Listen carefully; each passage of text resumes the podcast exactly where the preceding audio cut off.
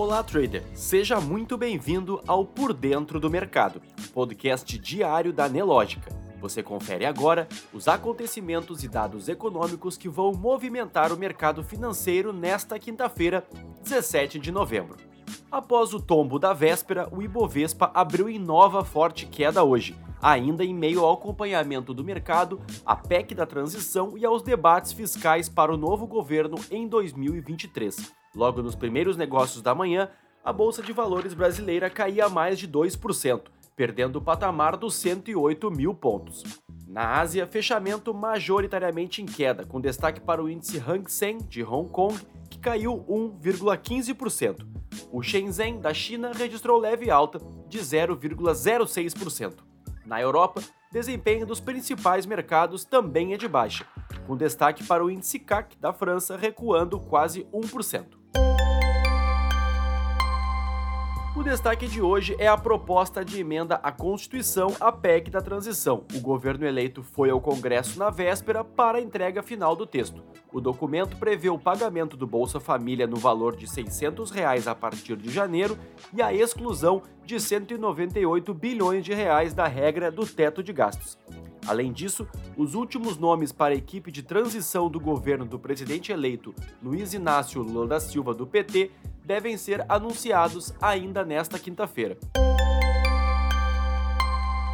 No calendário econômico, em dia de agenda vazia no Brasil e no mundo, logo mais o mercado espera por discursos de dirigentes do Fed e mais tarde os dados de inflação do Japão. Destaques corporativos. O IRB Brasil informou que seu diretor-presidente, Rafael de Carvalho, renunciou ao cargo. Ele estava na função há pouco mais de um ano. Marcos Pessoa de Queiroz Falcão deve ser o substituto, ocupando também interinamente a posição de diretor vice-presidente de subscrição. Na semana passada, a resseguradora havia anunciado um prejuízo líquido de 298,7 milhões de reais no terceiro trimestre de 2022, o que foi um salto de 91,84% na comparação anual.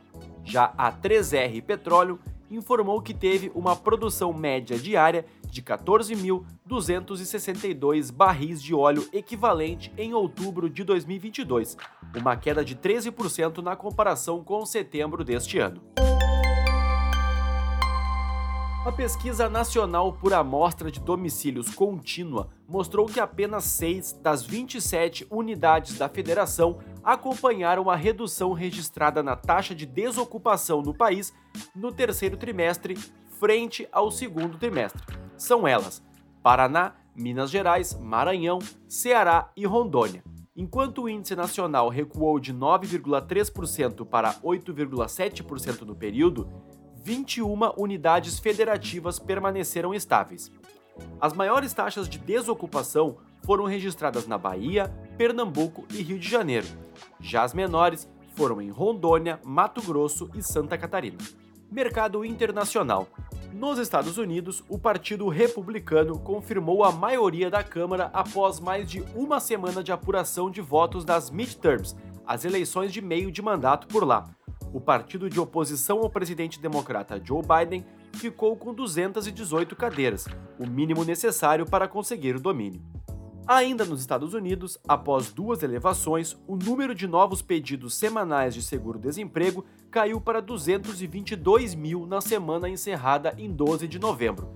Já o número de cidadãos norte-americanos que seguem recebendo o auxílio passou pela quinta elevação consecutiva, subindo de 1,494 para 1,507 milhão. Na Europa, Dados do Escritório de Estatísticas da União Europeia mostraram que a inflação na zona do euro foi levemente mais baixa do que o anunciado anteriormente. O indicador, porém, segue em níveis recordes, tendo subido 1,5% em outubro e acumulando 10,6% nos últimos 12 meses. O maior impacto no último mês veio do aumento nos preços da energia. No mercado financeiro, o Ibovespa mantinha as quedas da abertura. Às 11 horas, o principal índice da B3 operava em queda de 2,21% aos 107.809 pontos. A única ação em alta nesse horário era a de Suzano, que avançava apenas 0,05%. Já no campo negativo, as maiores quedas eram de 3R Petróleo, que despencava 7,10%, seguida de Cirela, que caía 6,83%, e Ezetec, com recuo de 6,70%. Enquanto isso, o dólar no mesmo horário operava em alta de 1,75%, cotado a R$ 5,47. Já o Bitcoin operava em queda de 0,24%, aos 16.465 dólares. Você pode conferir essas e muitas outras notícias no seu Profit Pro. Se você ainda não é assinante, chegou a hora de entrar no mundo da plataforma mais utilizada pelos traders profissionais. Aproveite todas as condições especiais da Gen Week do Profit. Clique no link que está aqui na descrição deste episódio e fique por dentro.